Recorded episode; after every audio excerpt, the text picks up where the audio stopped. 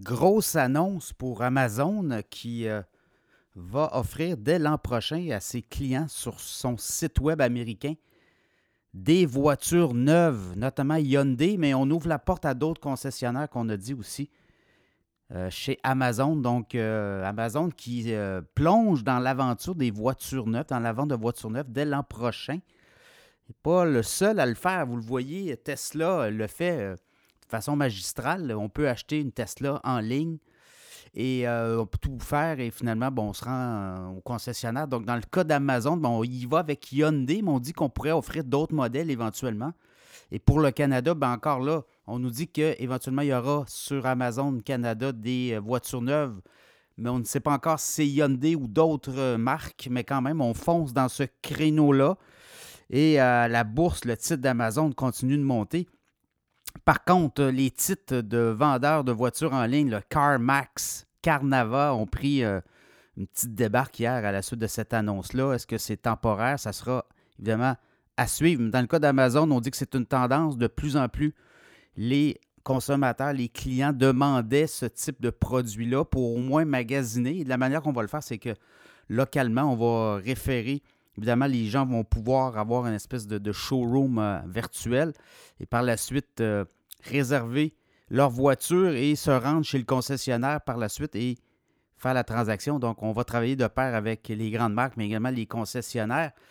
Alors, c'est vraiment une nouvelle approche pour Amazon. On n'était pas encore euh, rendu à vendre des voitures, mais il y a, d'autres cas là, par le passé. Vous le voyez, Tesla en, est un.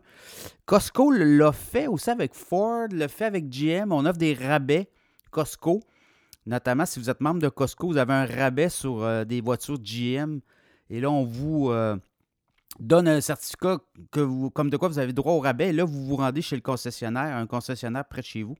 Donc, est-ce que c'est comme ça qu'on va procéder aussi pour euh, Amazon? On ne sait pas trop encore comment le modus operandi euh, n'est pas encore déterminé, mais quand même, on le voit là. Euh, pour euh, les voitures, ben, il y a une demande pour ce type de voiture. Et là, ben, on ouvre la porte éventuellement. Est-ce que ça va aussi ouvrir la porte à des concessionnaires étrangers en sol américain au Canada? On sait que les voitures électriques sont très populaires en Chine. Il y a des concessionnaires chinois qui veulent arriver, qui veulent s'implanter au Canada. Est-ce que c'est par Amazon qu'on va le faire? Évidemment, il y a une, quand même un pourcentage pris par Amazon. Il y a un intermédiaire qui est Amazon. Alors, ça pourrait ouvrir la porte à des concessionnaires étrangers au Canada. Donc, ça sera à surveiller, ça aussi.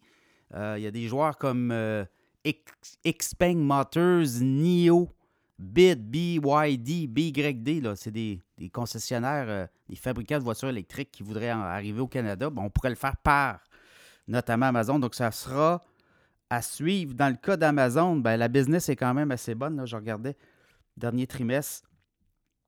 143 euh, milliards de revenus en trois mois, hausse de 12% et 9,9 milliards de profit net. Donc, euh, on milliards de, de plus en plus la rentabilité d'Amazon. Période des fêtes qui s'en vient aussi, tout ça n'est pas étranger. Et à la bourse, le titre d'Amazon depuis le début de l'année, la hausse de 66 qui est autour de 85 Et là, au moment où on vous parle, 143, 145, il y a des cibles à 180. On en parle d'ailleurs dans le podcast Cachemire cette semaine.